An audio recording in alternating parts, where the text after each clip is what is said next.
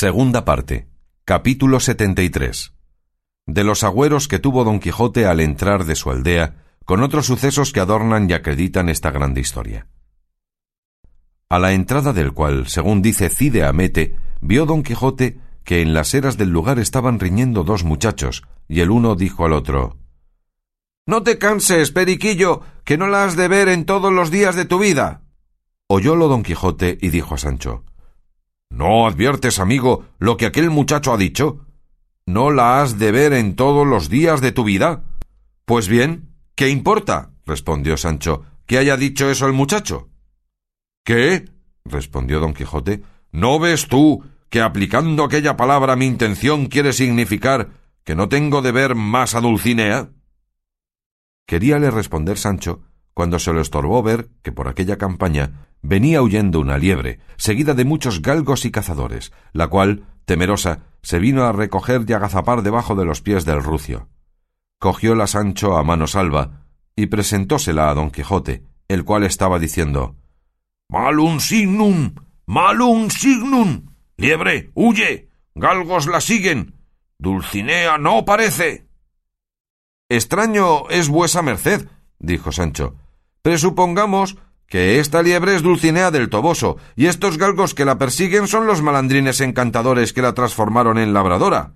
Ella huye, yo la cojo y la pongo en poder de vuesa merced que la tiene en sus brazos y la regala. ¿Qué mala señal es esta? Ni qué mal agüero se puede tomar de aquí. Los dos muchachos de la pendencia se llegaron a ver la liebre, y al uno de ellos preguntó Sancho que por qué reñían, y fuele respondido por el que había dicho no la verás más en toda tu vida, que él había tomado al otro muchacho una jaula de grillos, la cual no pensaba volvérsela en toda su vida. Sacó Sancho cuatro cuartos de la faldriquera y dióselos al muchacho por la jaula, y púsosela en las manos a don Quijote diciendo He aquí, señor, rompidos y desbaratados estos agüeros, que no tienen que ver más con nuestros sucesos según que yo imagino, aunque tonto, que con las nubes de antaño. Y si no me acuerdo mal, he oído decir al cura de nuestro pueblo que no es de personas cristianas ni discretas mirar en estas niñerías, y aun vuesa merced mismo me lo dijo los días pasados, dándome a entender que eran tontos todos aquellos cristianos que miraban en agüeros. Y no es menester hacer hincapié en esto, sino pasemos adelante y entremos en nuestra aldea. Llegaron los cazadores, pidieron su liebre, y diósela don Quijote. Pasaron adelante, y a la entrada del pueblo toparon en un pradecillo rezando al cura y al bachiller Carrasco.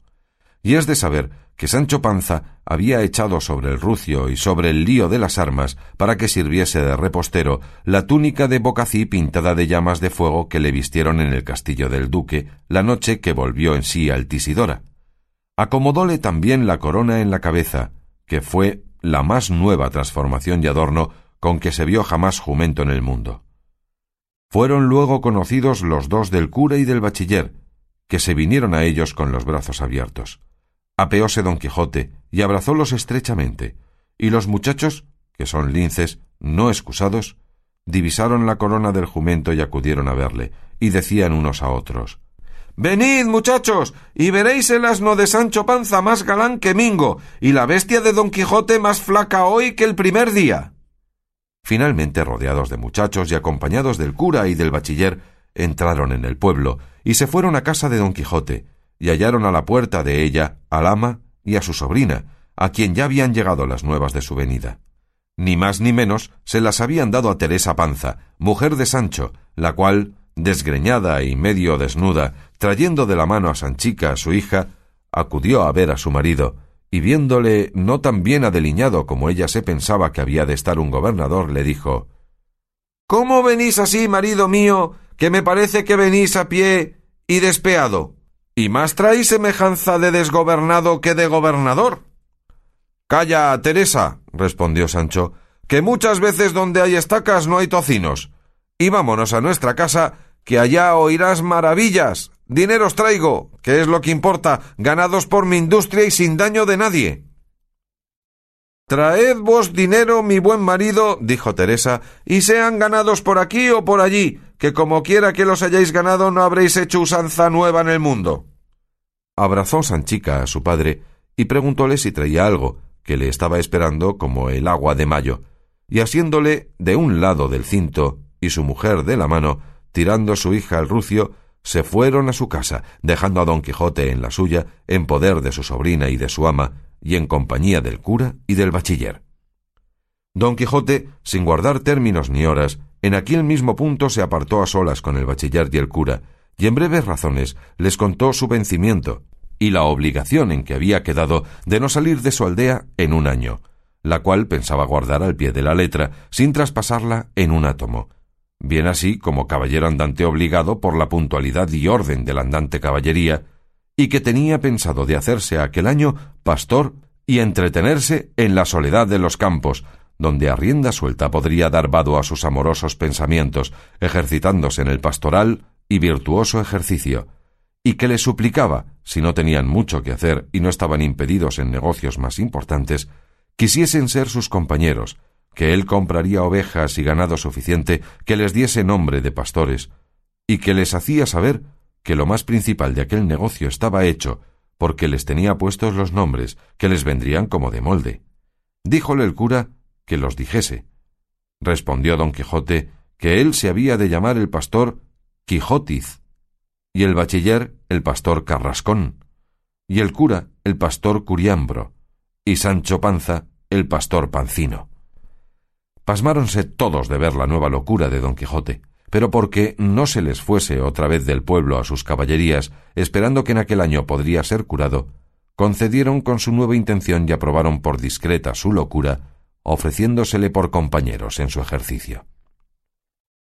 Y más, dijo Sansón Carrasco, que como ya todo el mundo sabe, yo soy celebérrimo poeta, y a cada paso compondré versos pastoriles o cortesanos, o como más me viniera a cuento, para que nos entretengamos por esos andurriales donde habemos de andar. Y lo que más es menester, señores míos, es que cada uno escoja el nombre de la pastora que piensa celebrar en sus versos, y que no dejemos árbol, por duro que sea, donde no la retule y grabe su nombre, como es uso y costumbre de los enamorados pastores. Eso está de molde, respondió don Quijote, puesto que yo estoy libre de buscar nombre de pastora fingida, pues está ahí la sin par Dulcinea del Toboso, gloria de estas riberas, adorno de estos prados, sustento de la hermosura, nata de los donaires y finalmente sujeto sobre quien puede asentar bien toda alabanza, por hipérbole que sea. Así es verdad, dijo el cura, pero nosotros buscaremos por ahí pastoras mañeruelas que si no nos cuadraren, nos esquinen. A lo que añadió Sansón Carrasco. Y cuando faltaren, darémosles los nombres de las estampadas e impresas, de quien está lleno el mundo. Fílidas, Amarilis, Dianas, Fléridas, Galateas y belisardas, que pues las venden en las plazas, bien las podemos comprar nosotros y tenerlas por nuestras. Si mi dama, o por mejor decir mi pastora, por ventura se llamare Ana, la celebraré debajo del nombre de Anarda, y si Francisca, la llamaré yo Francenia, y si Lucía, Lucinda, que todo se sale allá, y Sancho Panza, si es que ha de entrar en esta cofradía, podrá celebrar a su mujer Teresa Panza con nombre de Teresaina. Rióse don Quijote de la aplicación del nombre, y el cura le alabó infinito su honesta y honrada resolución, y se ofreció de nuevo a hacerle compañía todo el tiempo que le vacase de atender a sus forzosas obligaciones. Con esto se despidieron de él, y le rogaron y aconsejaron tuviese cuenta con su salud, con regalarse lo que fuese bueno. Quiso la suerte que su sobrina y el ama oyeron la plática de los tres, y así como se fueron, se entraron entrambas con don Quijote, y la sobrina le dijo ¿Qué es esto, señor tío? Ahora que pensábamos nosotras que vuestra merced volvía a reducirse en su casa y a pasar en ella una vida quieta y honrada, ¿se quiere meter en nuevos laberintos haciéndose pastorcillo, tú que vienes pastorcico, tú que vas? Pues en verdad que está ya duro el alcacel para zampoñas. A lo que añadió el ama ¿Y podrá vuestra merced pasar en el campo las siestas del verano, los serenos del invierno, el aullido de los lobos? No, por cierto, que este es ejercicio y oficio de hombres robustos, curtidos y criados para tal ministerio casi desde las fajas y mantillas.